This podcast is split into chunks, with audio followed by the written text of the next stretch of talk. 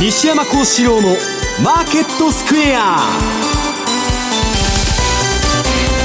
こんにちは西山孝四郎と。こんにちはマネースクエアの津田隆光と。こんにちはアシスタントの若林理香です。ここからの時間はザ・マネーフライデー西山孝四郎のマーケットスクエアをお送りしていきます。さあ2月の最終日となりましたが今日大引けの日経平均株価は急反落となりました1202円26銭下げて2万8966円1銭ということで4%近い下げとなりました。あ4%か。そうだな、えー、3.99だね、そうですね。金利アメリカの長期金利が1.61%一時つけたということでちょっとした西山さんパニックみたいな感じなんですかね。いや私はもともと米国債のトレーダーから始まってるんでね、はい、もう徹底的に仕込まれて、えーえー、金融の一番一丁目一番地はアメリカのね10年国債だと叩き込まれて、はいえ。ー、みんな景気回復で金利が上がっとるからいいじゃないかって言っとるんですけど、はい、そんなことはなくてねこの長期間の低金利の時に作られた商品とか発行されたあれローン、はい、あるいは30年超のね長い仕組み債とか金利が1%上がってる上がっただけで暴落しちゃうんですよ、で株もね将来の収益のまあ将来その会社が得られる収益のキャッシュフローの集合体の現在価値なんですよ。要するに現在価値って何かって金利で割り引いた数字。うん、で、劇的に金利が上がると理論価格が下がっちゃうと。はい、で、それを大丈夫だって言ってたんだけど、えー、大丈夫じゃないのかと。で、あの、風見鶏のおっさんと言われてるあのブレーナード。はい、えー、っと、連銀の総裁ですね、セントルイスの。はいあれがまあこの程度程度のまあ金利の上昇はまあ当たり前だぐらいのこと言っとるんで、まあさすがにこっからねどう出てくるのかと、で今ね株は買いだとゼロに比べたら何でも買いだって言っとった人が、えー、アメリカの金利が上がってきまして配当利回りを抜きそうになってる、はい、と別に配当狙いで株買ってる意味がないと。いうような状況にもなってきてですね、えーまあ、金利というのをどこかでみんなが低金利にどっぷり使って忘れたって時に、はい、まあちょっとマーケットが感触を起こしとるということだと思うんですよね。ね、パウエルさんたちは一生懸命抑えようとしてたけどもう我慢できないという感じで上がってきたということはこの先。だから抑えようというのは何するかって言ったら長短金利ああの金利の釘長期金利の釘付け政策って今まあ黒田さんがやってる長期金利を上がってくるのを自然に、はい、無理に抑えようと。いう策をどっかでやるんじゃないかと、うん、市場っていうのは弱いとこついてきますんでパウエルがそれ言わない限り安心できないと。金利上がったら株下がるじゃないかと。でやれやれって催促して逆に金利上がってくると。いうのが市場はよくあるんで、うん、まあ、そこら辺の動向もね、はい、ちょっと気になるところですけどね。そしてそれらの影響、為替ではどうなんでしょうか、津田さん。そうです。ね、まあ、先ほどのあの長期金利ですけど、日銀は動かそうとしてますけど、根本原則から言ったら、長期金利はマーケットに委ねないと、短期金利しか動かせないんですけど、まあ、今はですねその長期金利と、まあ、日米の長短金利差も、えー、同意の一つですけど、リスクオンということはドル安、円安と、はい、まあ、そのせめぎ合いということなんですけど、やっぱり金利に焦点が集まっているということで、えー、ドル円も今106円の20前後ぐらい、まあ、じりじり上げてきてはいるんですけど、本格的に上に向かうにはもう少し、えー、上が必要なのかなというところではあるんで、まあえー、またリスクオンということになるとですね、復活なればドル安、円安フローで、ドル円に関しては横向きの方がしばらくは、うん、多いのかなというふうには思いますけどね。この後その動き伺っていこうと思っています。さあこの番組 YouTube では同時 YouTube でも同時配信しております。資料もご覧いただきながらお楽しみください。動画については番組ホームページをご覧ください。そして投資についての質問なども随時受付中です。ホームページのコメント欄からお願いします。ザ・マネーはリスナーの皆さんの投資を応援していきます。この後4時までお付き合いください。この番組はマネースクエアの提供でお送りします。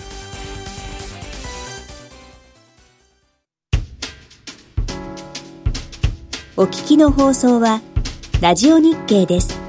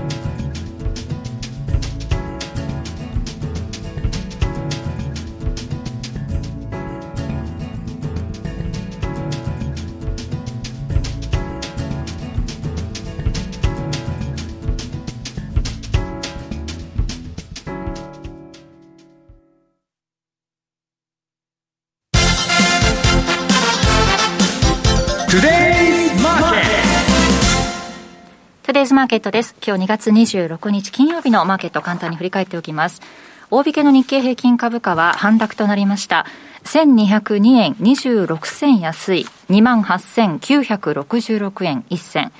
トピックスはマイナス61.74ポイントで1864.49ポイントでした。そして為替です。現在ドル円が106円の2021。ユーロ円が129円の丸914あたり。そしてユーロドルが1.215659での推移となっています。ではまず津田さん、マーケットの、えー、状況を踏まえて、為替の動き、お願いします、はい、まさに先ほど言ったように、えー、現在のマーケットの一丁目一番地、まあ、グランドゼロと言ってもいいんですけど、まあ、アメリカの長期金利。うん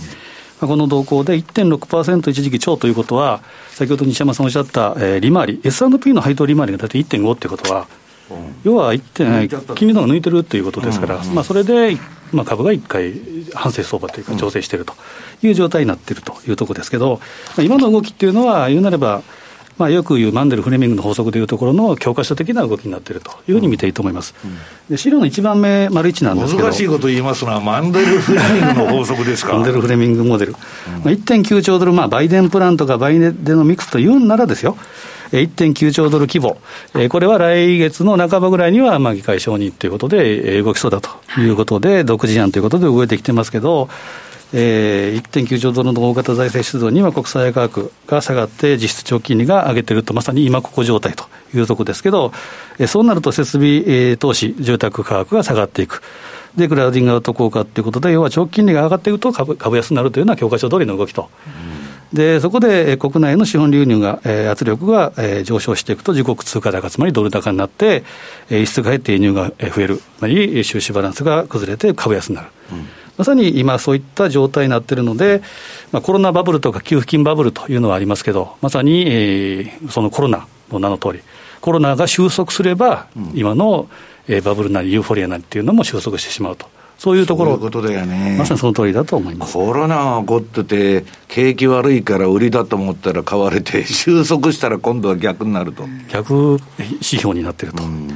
うんでそこへ来てですね、まあ、民主党政権ですけど、まさにニュース入ってきたのは、シリアの空爆ということで、うん、まあ、民主党得意というか、過去の戦争は基本的にはもう民主党政権ということですから、うん、ですからね。そうですね、まあ、トランプ大統領の時は、新たに始めた戦争はゼロだったというのがありますけれども、うん、まあ、早速動いてきたなと、軍産複合体なり、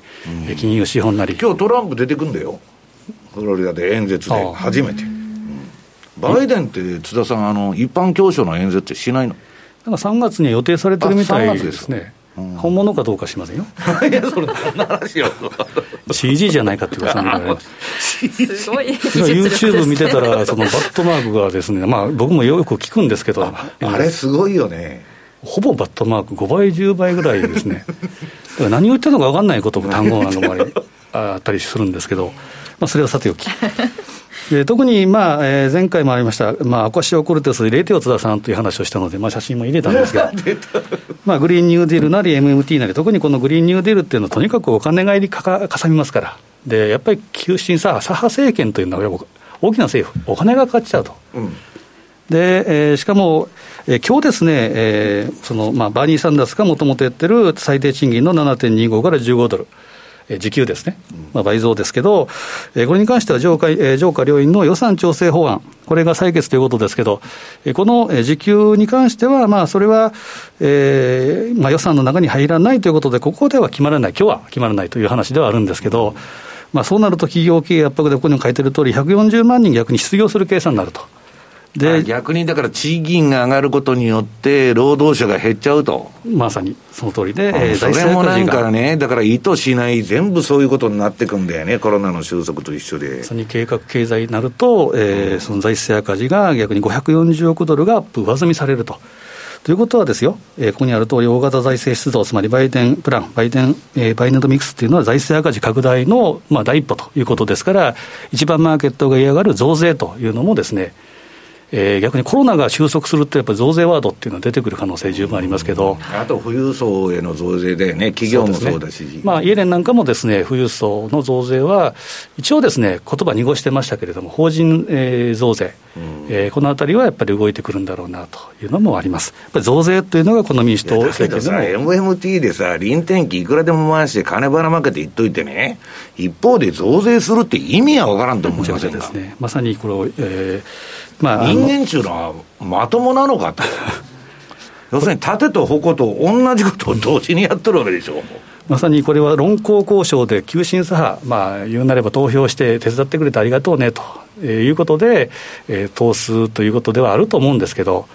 えーまあ、この急進左派の扱いっていうのは、これからとにかくお金がかかるというのを気をつけなければいけないと思うんですけど、でえー、そこへ来てですね、まず、えーまあ、直近に上昇の後押しとなったそれ以外にはパウエル議長の発言で24日の議会証言がありました。えー、長期金利の上昇は、えー、景気回復に対する信頼の証だと、はい、マーケットはテーパータントラムをちょっと多少経過してたというところがあるんですけど、まあ、今、そのいきなりあの、えー、縮小規模、縮小をですね、えー、していくということになれば、まさにタントラムっていうことですから、うん、えー、しかもイエレン財務長官はこれは経験してない唯一の方ということですから、ね、市場の洗礼受けてないんでね、彼女は。まあ、パウエルも、パウエルショックっていうのがありましたけど、本格的な2013年の5月でしたか、テーパータントラムは。まあ、これもやっぱり、えー、いつかはですね、通らなければいけない道ということですから、やっぱり危ういところを走り、えー、動きつつあるなというのがあります。で、えーまあ、ドル円の週足、えー、丸2番ですけど、ドル円,、えー、ドル円の週足チャートを見ていくと、ちょうど52週移動平均線、つまり1年間の市場参加者のコスト、これが大体106円の手前ぐらい、105円の94、これは今、超えてきているような状態。本格的に上に抜けるっていうのはですね、えー、26週ボリンジャーバンドのプラス2、とは雲の上辺先行にスパンの106円のミドルぐらい、106円の43、うん、これを超えていけばですね、ちょっと上に向かってくる本格的な上向きというふうに考えてもいいかなと思うんで、うん、基本的にはですね、100円割れとか102円の例えば5割、えー、5丸割れとかいうところは今のところはちょっと消えたのかなという感じがします。うん、まだ何とも言いませんが、ただ上に向かいつつあるなというのが、えー、あります。まさにリスクオン相場のドル安円安。で、3番目見ていきたいのがですね、今日の、えー、西山さんのレポートにもですね、えー、銅ある金の価格、まあ、ガンドラックが出してる、まあ、銅の価格がとにかくすごいと、まあ、非常にですね、飛び抜けてるっていうことで、えー、まさに、えー、S&P との、えー、シンクロというのがありますけど、ここでいうところはですね、銅は産業の欠陥とか、えー、景気の先行指標、まあ、炭鉱のカナリアとよく言われますけど、ここで見ていただきたいのは、丸さんの資料の中でもですね、コロナショック、去年のコロナショックの手前、前段階で銅の先物が下げてるということですから、うん、まさにカナリア、これが動いてくれば、下に向かってくれば、S&P ないしはニューヨークダウ、この辺も反応してくる可能性も十分あると。いうことで、注目すべきかなと。はい、で、丸4。えー、これ S&P とゴールドレンというのは非常にこれシンクロしているということですから、三段論法的に言うと、ゴールドレンとかの動き、まあ、最近ニュージーランドドルもそうですけど、銅の動きを見とけばですね、うんまあ、まさに炭鉱のカナリア状態で、一つの参考になるのかなということですから、ちょっと見ていただければというふうに思います。はい、その、えー、ゴールドレーンの月足チャート、丸5番ですけど、ちょうど今、半値、えーまあ、直近高安の半値戻しをちょっと超えてきているような状態、えー、50%が81円の30ぐらいですけど。で、それを超えてきたので、ちょっとこう反省相場で今のところ動いてきてますけど、基本的には強い。で同じように6番、ニュージーランドドル円も半値を超えてきてるっていうことで、76円720がちょっと50%、これも超えてきてるというふうな状態。で、えー、ちょっと見ていきたいのが、丸8番に飛んでもらっていいですかね。銅のシーズナルチャートっていうのは基本的に1月、4月、強いと。うん、まあ、あくまで傾向で必ず今年もこうなるってわけじゃないんですけど、そうすると先ほどの三段論法的に言うと、えー、ゴードレーンもですね、どう見なければいけないんですけど、4月までは強いという論拠も成り立つかなというふうに思うので、うん、基本的におしめ買い、えー、フローでいいのかなというふうに見てます。まあ、あの原油とメキシコペソ等々はまた後半でお話をしたいなと思うので、とにかくくどいですけど、銅の価格もちょっと注目していただければというふうに思いますね。としてねさあそして西山さんの方からは、はい、アメリカ10年金利上昇から今後どう見ればいいのかということについてですね、うん、そうなんですね、えー、でまあ、この番組でずっと言ってきたですね。まずあのバブルの指標として私挙げてるですね、えー、テスラですね、はい、あの PR が1200倍までいったと、えー、あの PR がねえー、1200倍ということは、簡単に言うとですね、投資資金の回収に1200年かかると。1200年という若林さんも津田さんも皆さんも私も、この世にいないと。それは一種の狂気なんですね。だから誰もおかしいと思ってない。渦中にいる人はそうなるわけです。で、そのテスラのまずあの、冷やしと週足を見てもらいたいんですけど、まあこれは私のボラティリティフォ、あの、あメガトレンドフォローっていうのに名前が変わったんだな。えっと、その順張りのシステムなんですけど、えー、売りになりまして、ちょっとあの、昨日、うん、おとつい、ちょっと戻したりもしたんですけど、まあ黄色になっちゃって、はい、冷やしは売りになってると。えー、で、まあ週足の方はさすがにこれだけの上昇ですから、えーまあ、まだこのぐらいのブレではですね、私のこの大きなトレンドを取るっていうのを目標にやってるシステムなんで、まあ、転換はしてないんですけど、まずいと。で、先ほど言いました、まあ、現在価値に大きく影響を与えるアメリカの金利、これ、2ページ目ですね。まあこれ T ボンドですね。うんと、まああの T ノート、T ボンドと T ノートっていうのは10年債で T ボンドが30年と。まああの、激しく動くのが好きなんで、私は T ボンドからデビューして、もう最初めちゃくちゃやられたんですけど、まああの、この T ボンドの、えー、っと、先物の冷やしが、これあの、黄色くなって下がっとるってことは、債券の価格が下がるってことは、皆さん、金利が上がるという意味なんですね。でも、めちゃくちゃな落ち方してるじゃないですか。で、昨日まあ、わーっと落ちて、ちょっと戻して引けてはいるんですけど、まあ、売りトレンド、全然もう、あの、変わらないと。で、下にちょっとうっすらとね、黄色い中に、えー、標準偏差と ADX のラインが、あの、映ってますけど、はい、まあ、これ見ててもですね、完全なトレンド相場と。で、週足の方も一緒になってるわけですね。これはもう、あのー、景気回復だから買われてるって途中まで言っとったんですけど、急になんかムードが変わってきたやないかということになってまして、ただね、問題は、こんなもんも、その、当局がコントロールしとるんですね。金相場だだとか、その、債券相場っていうのは。で、彼らがどこまで金利の上昇を容認するのかと。で、私はね、2%でも3%でも、容認するかもわからないんだけど、問題はスピード。スピード上げていったら、市場はタントロも感触を起こすんですよ。で、じりじりじりじりね、まあ、なめくじが這うような上がり方しとったらですね、これ金利上がっていっても、まあ、あんまり効いてこないんですね、カウンターパンチみたいに。スピードが出てませんので、わーっと踏み込んだとこをボーンとパンチもらうからわーっと来るわけで、もうガードしてですね、じりじりじりじりあの、打たれてる限りあんま効かないってやつと一緒で、ただね、これまああの、上のまあギリギリ映って、あ、えっと、資料の3ページですね。えっと、この2%ゾーンを超えてくると、うん、やばいと、みんなが言っとるわけです。それは一番言っとったのは、あの、債券をですね、ボンドキングのジェフリー・ガンドラック。で、これ、なんかね、なんか早期に超えてくるっていう話と、年末には超えてくるっていう話と、まあいろいろあるんですけど、まあガンドラックが言うには、要するに長期金利の釘付け政策やって長期金利を抑えますと。当局が発表したら、株の連中は安心して株買うんだけど、それ発表ししない限りは金利上がって暴落したら危ないと。ちょっと引いちゃうわけですよ。そこが問題になると。でね、えー、次に10年国債金利バーサス S&P500 ということなんですけど、まあこれ、まああの、金利上が上がってですね、今までは大したことなかったんですけど、なんかあの、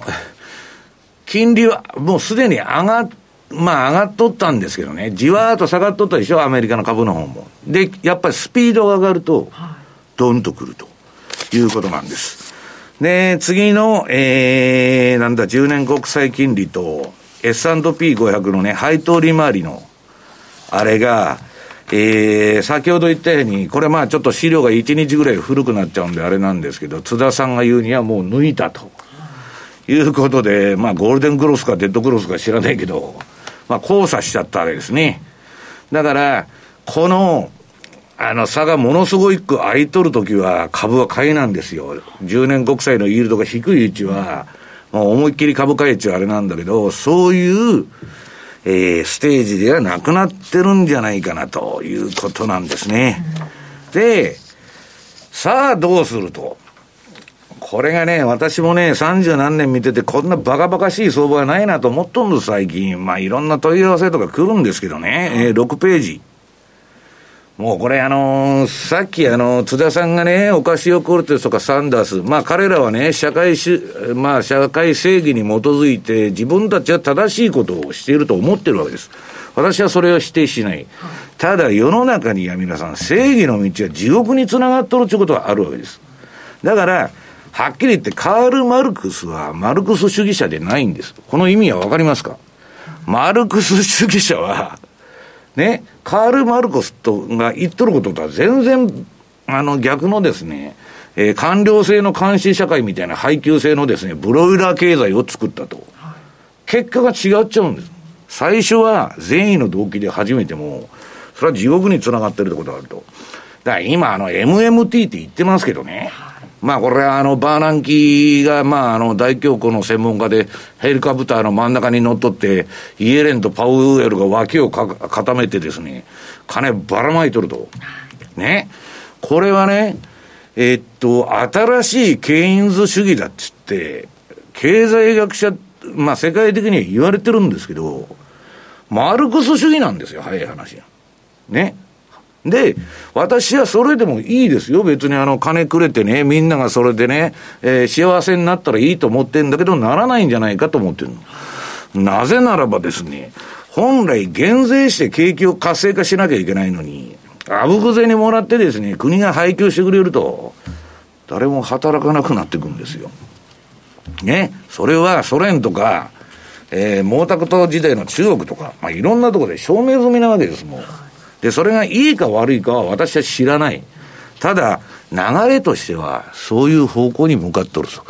まあ、要するにね、えー、このね、えー、政策を続けていくと、当初は善意で、えー、貧困、貧富の差をなくしてね、えー、いい社会を作ろうと思って、オカシオ・コルテスもね、えー、サンダースもやっとると思うんですよ。ただ、結果的には、先ほど言ったように、それと逆の結果が待ってるかもわからないということです。で、そもそもウォール街っていうのは、純粋資本主義を好む、あれなんで、小さな政府とかね。その市場が介入してくるのを昔は嫌がったわけです。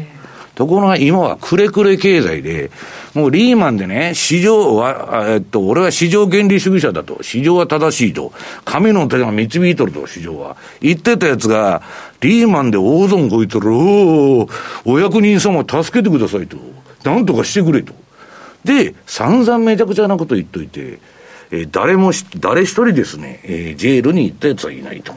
ね。罰せられた人は一人もいないんです。で、じゃあやったもん勝ちだっつって、今このバブルやってるわけです。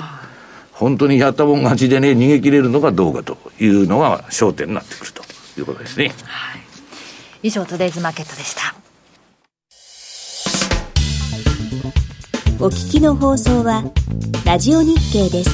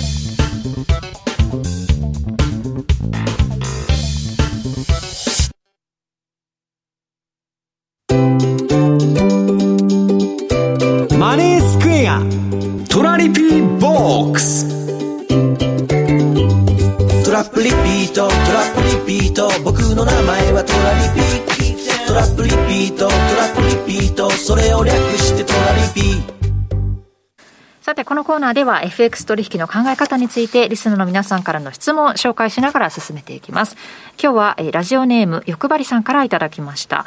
え西山先生は標準偏差ボラティリティと ADX が低い位置から上昇を始めてプラスマイナス1シグマからローソク足が飛び出した時仕掛けることを言われています、はい、現時点のテスラの場合売り仕掛けですが、イーロン・マスク氏が経営していること、また常時空売りが多いことなどもあり、空売り仕掛け、えー、空売りを仕掛けてもうまくいかないこともあると言われます。そうすると、標準偏差ボラティリティと ADX を使った仕掛けをする際、空売りなどの需給も考慮されるんでしょうかという質問いただきました。あの私、2日前にツイッターでですね、このテスラのあれに、まあ、標準偏差ボラティリティとこのメガトレンドフォローの、えー、冷やしと週足を両方えー、載せといたんですけどね。はい非常にいいトレンド相場で、で、まあ、この方の質問は、イーロン・マスクの人格だとかね、まあ、そういうことを、まあ、息をしている限り諦めない男なんですから、考慮するかと。で、それはね、夢とかロマンの部位に入るんです。私は夢とかロマンで相場やったら、金がいくらあっても足りないと、金がね言っとるわけです。はい、ね。だから、その失ってもいいお金をイーロン・マスクにかけようと。ええ、こいつの夢にかけようと。それは否定しません。だけど全財産ね、イーロン・マスクと心中だと。それはやめた方がいいと。で私はテスラの売買っていうのはテクニカルでやってるわけで、一切、イーロン・マスクの人格だとか何やってるとかファンダメンタルとか何にも考慮してません。ただ機械的にやってると。需給も見たりは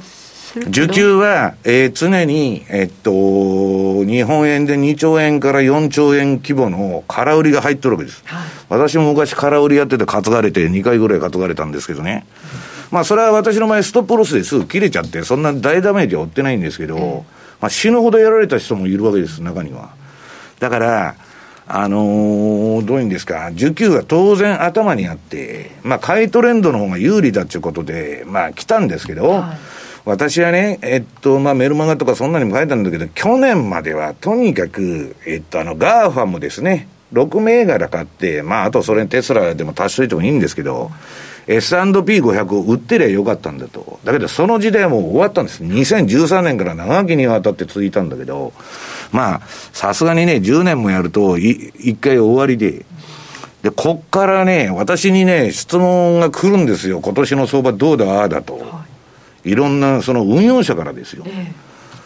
わ、からんと。俺は全然わからないと。もうどうなるか。だって、こんなアホみたいな政策今までやったことないのに、過去の検証なんかできますかと。いや、古くはね、えっと、ドイツの今ね、ワイマール憲法時代からの歴史とかね、そんなん見てるんですよ。はい、あるんですけど、似たような局面は。まあ、大昔ですよ。もう誰も生きてないと。でね、要するに、その、どういうんですか、私は相場についていきますと言っとるわけです。相場が上がったら買うし、下がったら売るということだけなんですね。で、ストップを置くと。はい。はいということでした。ラジオネーム欲張りさん、どうもありがとうございました。えこのように質問皆さんから受け付けておりますので、ぜひどしどしお寄せください。以上、トラリピボックスでした。マネースクエアマネースクエアのオリジナル注文トラリピは、投資家の皆様の快適な資産運用をサポートいたします。新通貨ペア豪ドルニュージーランドドル、通称 OG9 位の導入や、お取引を後押しするストラテジー、トラリピ戦略リストのご提案など、皆様のトラリピ運用を盛り上げるコンテンツも続々公開しております。そして今なら、第3回トラリピマスターズを開催中です。マネースクエアに口座をお持ちの方であれば、どなたでもご参加いただけるお客様参加型のイベントで、他の参加者のトラリピを参考にしたり、ご自身のトラリピと比較してみたり、みんなのトラリピを観察できるチャンスです。ご参加は当社ウェブサイトからエントリーするだけ。まだマネースクエアの口座をお持ちでないという方も、ぜひこの機会にご検討ください。皆様のご参加お待ちしております。マネースクエアではこれからもザ・マネー西山幸四郎のマーケットスクエアを通して投資家の皆様を応援いたします。毎日が財産になる株式会社マネースクエア金融商品取引業関東財務局長金賞番号第2797号当社の取扱い商品は投資元本以上の損失が生じる恐れがあります。契約締結前交付書面をよくご理解された上でお取引ください。お聞きの放送は、ラジオ日経です。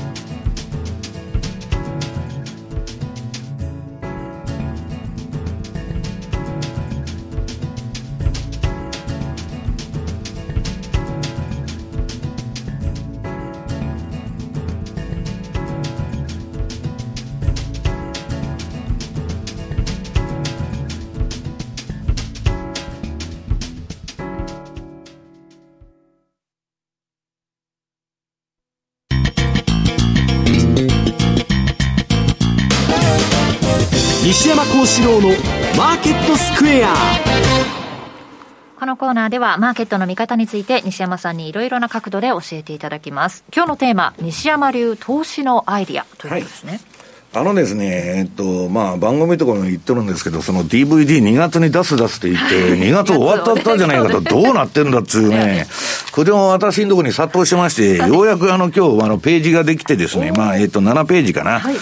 えー、この DVD のメガフォ、えー、トレンドフォローシグナルと。なんかね、僕はボラテリティフォローって呼んでるシステムなんだけど、はい、えー、ビッグマ、あの、マクドナルドにメガバーガーっていうのがあるらしいんですよ。はいはいなんかね、まあ、それとはあんま関係ないんですが、とにかくでっかいトレンドを取ろうと。でかいのを取ろうと。いうことで、まあ、トレーダーズショップの方から、まあ、えー、ページができたと。はい、で、次にね、この8ページ、えー8、8ページ資料の、メガトレンドフォローって何なんだと。はい、私はですね、90年代はほとんどシステムで売買してた。システムだけで。一切、一切裁量やらないと。それで苦労しましてですね、シカゴ行ってボロボロにやられた時、どういう時にボロボロにやられるかと。で、これね、えっ、ー、と、メガトレンドフォローシグナルとはと言って出てて、うんとね、相場に乗れなかったということがないように、常にポジション持ってるわけです。はい、少量の。だから、いつでも相場に乗ってる。何が起ころうが乗っとるわけです。で、えー、っと、ここにね、ユーロドルの、うん、チャートが出てるんですけど、これ MacD のシグナルと私のこのメガトレンドフォローを比べとるわけです。MacD はもみ合いになると上の方のあの丸がついとるとこ、売り買い、売り買い、売り買いって出るでしょ。ここでね、腹が立ってくるのとやる気がなくなってね、くじけちゃうんです、普通の人は。3回、4回連続やられるくだったらもうこんなもんやってられるかとやめちゃうんです。でね、まあ私がね、まああんまりね、これね、本当は出したくなかったんですけど、まあパンローリングさんが出せ出せっていうもんで出してるんですけど、しょうがねえからね。えっと、その、9ページ。これね、私のさっき、えっと、質問が来た標準偏差ボラテリティトレードっていうのは、順張りにも逆張りにも使えるんで、はい私のね、まあ、あのー、その体系的にやってる投資理論の中では、まあ、メインになるわけですけど、これだとね、はい、相場に乗ってなかったっていうことがあるわけです。わかりますか？乗れなかったと。あるいは、さ、差しにしたんだけど、買えなかったとか。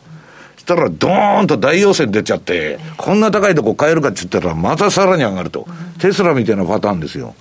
だから、常に乗れてないっていうことがないように、この一番下のサイドバーがこのメガトレンドフォローのシグナルなんですけど、ここで相場に乗っとるわけです。常にトレンドを取り逃すってことはありえないわけ。常に売りか買いかのポジションを持ってるんですから。で、その上が標準偏差ボラティリティトレードのシステムで、で、これはノイズ、すぐトレンドが終わっちゃう場合があるわけです。あ赤くなって買いトレンド出たと思ったらすぐ終わっちゃったと。黄色くなってすぐ終わっちゃったと。だけど、えー、っと、少なくとも標準偏差と ADX ですね。あの、えー、青い標準偏差のラインと ADX のラインが一緒に上がるとき。それもね、理想的には低い位置から。ここは、このメガトレンドフォローシステムでポジション持ってると、まあ、例えば買いポジション持ってましたと。で、標準偏差と、ボラテリティトレードでも買いシグナルが出たら、そこにドーンとポジションを追加するんです。で、まあ、強弱感というか、まあ、もう、儲けるときに儲からないと、損するときに結構やられるわけですから、そういうふうに、これを併用してね、縦玉をやってるっていうのが、本当のところなんですね。で、そうしないと私はね、若林さん、クビになるわけです。お前なんでトレンドに乗ってねえんだと、こんないい相場にって。お前順張るって言ってるけど、バカじゃないのと。ね。ファンドのね、えー、総元締めから苦情ばっか来て、来年からお前クビという話になるわけですよ。で、毎年下2割の人がそういう理由で、クビになるファンドっていうのは、アンダー20ルールっていうのがあってですね、下位2割が切られると。で、まあ、そういうふうにならないために、常に相場に乗ってなかったということはないようにしてるわけです。で、次はね、ニューヨークダウの、うんと、冷やし。これ私のメガトレンドフォローに行くと赤い時はずっと買い持ってて、黄色い時はずっと売り持ってると。で、黄色いのはね、行ってこいか、トントンかやられになっとるんです。こんだけの上げ相場ですから。だからそれはしょうがない。だけど、大損はしないじゃないですか。はい、要するに、その、すぐ買いになっちゃったら、買いでポジション持つんで、で、取るときにでかいんですよ、だから。この、この相場だったら上げ相場。ところがね、みんなの人気のね、それが悪いって言ってるわけじゃないですよ。移動平均とか MacD とか、まあ、いろんな、順、まあ、順、MacD はまあ、純粋な順張りとは言い難いんだけど、シグナルがあるわけですよ。とね、この MacD のシグナルっていうのは、あの、私のメガトレンドフォローっていうのは、まあ、このチャートの色が変わっとるし、下のサイドバー見たらわかるんですけど、小さい矢印で売り買い、売り買い、売り買い、売り買い出てるこれが私で大嫌いなんですよ。騙し、騙された、騙された、騙された、騙されたと、嫌になってくる。で、ニューヨークダウはまだマシ。次の日経平均見てください。このチャートの真ん中辺で横ばいで揉み合っとるとき、買ってやられ、売ってやられ、買ってやられ、売ってやられ、これマクディのシグナルですよ。で、その間、私のこの、えっ、ー、と、メガトレンドフォローのシグナルっていうのはね、一回黄色くなってるだけで、ちょっと、はい、もう買いっぱなしじゃないですか、これ。えー、だから、このね、えっ、ー、と、マックディにしろ、ADO 平均にしろ、何にしろ、まあ、順張りのね、システムで取ると、しょうがないんですよ。こういうシグナルを必ず発してしまう。で、このノイズを、なんとか取らないと、ここのもみ合いで、毎年むちゃくちゃ馬鹿にならない損が出るわけですよ。だから、そのノイズを取るためにね、まあ相当長いこといろんなものを試して、これがいいだろうと。で、為替の方はどうなってるかって言ったら次5ドル円の冷やし。まあ5ドル円、津田さんも私もね、割と押してる通貨なんで、まあ株価連動だから分かりやすいだろうと。はい、で、まあ5月が急落の季節ですから、まあそういう特徴があるんですけど、5月、8月の5ドルはまあ急落と。で、今のところこれ見てるとですね、まあ、上げっぱなしの相場で、まあ、今ちょっと売られてるんですけど、私のシグナルではまだ、買い。で、これもね、えっと、小さいシグナルが、売り買い、売り買い、売り買い、このチャートに出てると思うんですけど、えっと、赤と緑で。これは MacD のシグナルなんですよ。これはね、あんまり儲からないんです、はっきり言って。で、週足見てもらうと、もっと、この、ふ、振りながら下げとるでしょ？この、で、これを私のこのメガトレンドフォローはずっと打って、この黄色い時の間、ものすごい値幅抜けるんだけど、週足で。MacD だとですね、いや別に MacD が悪いって言ってるんじゃないですよ。どんな順張り指標でやっても、騙し、ノイズちゅうんですけど、それが発生するわけですよ。売って売って買った、売って買ったか。もう完全に遊ばれとるということですね。まあだから、それをノイズを取る取るために、まあ長い間やってきて、まああんまり発表したくなかったんだけど、まあ発表することに今回なったという話でね。はい、まあ興味のある人は、まあ、えー、っと、トレーダーズショップから見てくださいと。はい、で、受付開始してるんですね。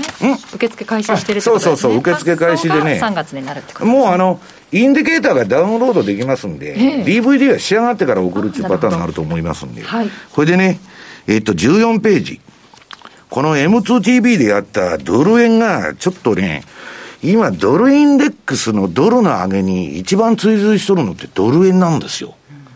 で、この前ユーロ一回上がったりしとったじゃないですか。えー、そんなにユーロ弱くない。はい。なんか変な相場だな、と津田さん。で、これがね、青いところがこの前レンジだって言ってたんですけど、若干切り上がってきまして、はい、まあ、週足ですから、そんな、あの、104円33から107円46ぐらいじゃないかって言ってるんですけど、まあ、場合によってはですよ、これ結構あの、上にね、まあ、107円の半ばとか8円ぐらいやってもおかしくないし、まあ、どうかなという、まあ、ドルが、まあ、ただね、はい、みんなに聞いてると、ドルの方向性は難しいと。で、あ、まだもうないか、あるか。えっと、5ドルニュージーランド見てもらうと、これはね、ちょっと急落しましてですね、えっと、移動平均付近にまた戻されちゃったと。はい、で、今、正念場でまず移動平均をちょっと若干割り込んどるんで、えっ、と、もうちょっとこの青いレンジでぐちゃぐちゃやってくれるかなと思ってたんですけど、ドル円みたいにあの順調にいくかなと思ってたら、まあちょっと、えっ、と、と今のところレンジの加減まで落ちてきたと。で、次も5ドル、ニュージーランドドル、OG9 位の週足なんですけど、これは私の ATR チャンネルのコアレンジ。この青いね、数字上限加減書いてます。このレンジにちょっとまあ移行する可能性があるということを皆さんに、えー、注意してあのちょっとお伝えしたいなと思ったんで今日持ってきたんですけどね。はいことでメガトレンドフォロー、はい、ぜひ気になる方はチェックしてみてください以上 FX マーケットスクエアでしたマーケット投資戦略さて、来週に向けてマネースクエアの FX 投資戦略伺っていきます。来週はどんな通貨ペアがいいでしょうか？はい。えー、まあ3つ、えー、それを見る前に、ちょっとあの、資料の丸9番をちょっと見たいんですけど、えー、原油のシーズナルチャート、これを見ると、やっぱり銅と同じように1月から4月というのは非常にブルであると。原油は強いんだよね。強いですね。で、このまあ、4月にどんと下げてるのは、去年のコロナショックの時のマイナス受け渡しの平均値があったと。マイナス40ドル。マイナスが。まあ、それはまあ例外的に、まあ、あったことは事実ですから、まあ、そこで下にああるんですけど、4月までは強い。まあえー、今年がどうなるかっていうのは、それはもう誰も予測はできないんですけれども、1月、4月、特に4月に関しては非常に強い、よく Sell in May って話がありますけど、最近でやっぱりその1か月前、 Sell in April ということで、1回ゴールデンウィークぐらい前には1回手締まうというのがですね、セオリーになりつつあるかなと思うんですが、その原油とのシンクロが最近、まあ、今後たるのがカナダドル円、あとはメキシコペソ円。うん特にカナダドル円が非常に、えー、シンクロして、えー、いるんですけど、メキシコペソ円がですね、ちょっと今、元気がないと。はい、で、丸10番の資料、週足で見ていくと、まあ、材料がこれ入ってるというのはですね、テキサスで記録的な寒波。あの砂漠地、ね、あの砂漠地帯で大雪になるわけですよ。いや、私もね、びっくりした、あれには。で、まあ、私もそのいろいろ聞いたんですけど、メキシコ行ってですね、出張が伸びて、なかなか帰ってこれない、どうしたかって、電力が来ないと、で工場も止まってると。あれね、だからあの施設の電気やから電気買っとるやつ、もう跳ねがっちゃって。大変なことになってんね、しかも計画停電してるっていうことで、石油生成施設も止まって原油が上げてる、そういう原因もあるんですけど、要はテキサスからメキシコへの天然ガス、これは供給がストップしたということで、一部生産停止で、えー、メキシコ経済の下押しということで、一回、ちょっと、えー、下に向いてるというのがあって、でこのチャートでいうと、コロナショックの高安とちょうど半値戻しが5円の1割ぐらい。えー、ここをですね、非常に意識して動いてはいるんですけど、ちょっとまあ下振れもあるかなと。まあ5円っていうのは心理的なライン。ただいいところかなと思うんですけど、本格的に上に行くには、えー、61.8%の5.3、これを超えていかないとなかなか上に行きづらいというふうに見た、えー、方がいいかもしれませんが、やはり原油とのシーズンサイクルがシンクロしているということは、4月までは強気でですね、えー、ちょっと向かっていってもいいのかなという気がします。で、丸11番、先ほど西山さんのメガトレンドの話もありました、OG キウイ、うん、まあ、やっぱりちょっと不安定だなという、まあ、マーケットが、えー、多ければですね、やはりこの OG キウイが一番シンプルなのかなと。まあ、ドル相場関係ないから、ね、関係ないですね、まあ、金利の動向だけと、でお隣の国ということですから、これで見るとですね、私もこの26種のボリンジャーバンドで見ると、1.05から1.09、えー、西山さん、先ほど1.05から1.08、8、まあ、ほぼほぼ、えー、イコールというところなので、うんまあ、ここを中心に攻めていけばですね、しばらくは乗れるのかなということですから、あまりこう、えー、北畑というのが苦手だなというふうになったらですね、このレンジ内にトラリピを仕掛けといて、じっくり待つと。あのね、ドルの方向性がね、もうね、プロでもみんな難しいって言ってる、この先。どういう軌道をたどるのか分かんないと。エリオット的にはね、上目線でしたけどね。まさに月曜日ね、えー、宮田さんがね。でみんなあの自分の番組の宣伝してるでしょ その番組津田さんもね M2TV バンバンやってますんで。結構ですね見ていただいてありがたいんですけど。いや津田さん大人気でね、えー、なんかもう YouTube でもえらいアクセスが集まってるという話で。西山さんのセミナーウェブセミナーが今週24日水曜日に、えー、行われたんですけど、はい、えー、今回これは YouTube じゃなくても当社のマイページのセミナーというところを開いていただければ、うん、ウェブセミナーは YouTube に上がらずにマネースクエアさんのペ,、あのー、ページそう、はい、ホームページマイページとあと M2TV と打っていただければそこにそう M2TV から見られますんでね、はい、まあこれもツイートしといたんですけど、はい。まあ、あの時間オーバーしてあのちょっと喋りすぎましたけどね、はい、あのぜひ皆さん見てくださいと。はい、当社のマイページ、えー、ホームページ、まあ、YouTube で、まあ、YouTube で M2TV と打っていただければ一番シンプルだと思うので、うん、それが一番、あのアクセスしやすいと思いますね。はい毎日ね情報を発信されてますからねそこでキャッチアップしていただければと思いますね。まあ、今日2月最後の営業日ということでしたけれども、日経平均株価は1202円ということで、まあ、歴代10番目の下げ幅なんかね、月末、毎回下げとるんだって、このあ2月はね、なんか月末、うん、あのいやいや、毎月、ここ月末がね、うん、なんかね、変な相場になってきたなと。うん、もう一体、何を見て相場やってんのかね、こんな景気良くなって、金利あの株上がって金利も上がるっていう人がいりゃ、両方とも下がってる。ほいでね、今日ね、マネースケアさんのレポートに書いたんですけど、今、えっ、と、64みたいなポートフォリオ組んで株と債券でやってるやつも、全部やられてる。だって、株もやられて、債券もやられてるっちゅうね。まあ、だから逃げ場がないみたいなね。金なんかも下がっちゃっても、うん、ビットコイン上がって金が下がるとかもうわけわからんでしょう。でもファンダメンタルズがまさに影響あの機能しないというのが、うん、津田さんが言うように OG9 をやってるのが一番ね一番シンプルかもしれません、ね、シンプルかもわからない本当にややこしい。まあ私はかなりボラタイルになるということを言っとるんですけど、まあ私は前もテクニカルで乗ってくだけなんでね、あれなんですけど、まあ、本当にややこしい相場だなと。今日ね、アメリカがどうなるのか、27日には G20 の、ね、会合なんかもあって、イエレンさんがどんな発言するのかなのかも注目されているようですけれども、今日買わなかったんですかね、これ、ね、ね買うのかなということで、買い入れ観測が浮上して、ちょっと支えられたみたいなんですけど、そこからまた割り込んでいったということなので、25日割り込んで、ちょっと勢いが弱まったと、買ったのか買ってないのか、ちょっとそのあたりもね、あのここのところ注目されてましたから。ねやめるんですかね。いや、やめ、やめるわけないですよ。やめたらえらいことになりますよ。なんでここで、まあでも3万前後なので、いいところだから大丈夫かなっていうのがあるのか。いや、それが、唯一の買い材料なんですから。本当。今日はちょっと1200円の下げを記録したということで、まあ、だけどね、あのそういうマニピュレーションとか相場操縦とか相場操作っていうのはね、はい、いつかは必ず終わるんです。ちょっとここから、えーね年ま、中中旬ぐらいまでは大丈夫じゃないかという話でしたから、ちょっと、だからまだ分かんないんですよ、すね、この程度の下げで、FRB の連中がビビって引っ込んどったらね、こんなあの政策から相場から最初からやるなっていう話ですよ、はい、まだね、それは逆襲してくると思いますよ、当局も。どうなるのか、緊張の瞬間が続きそうです。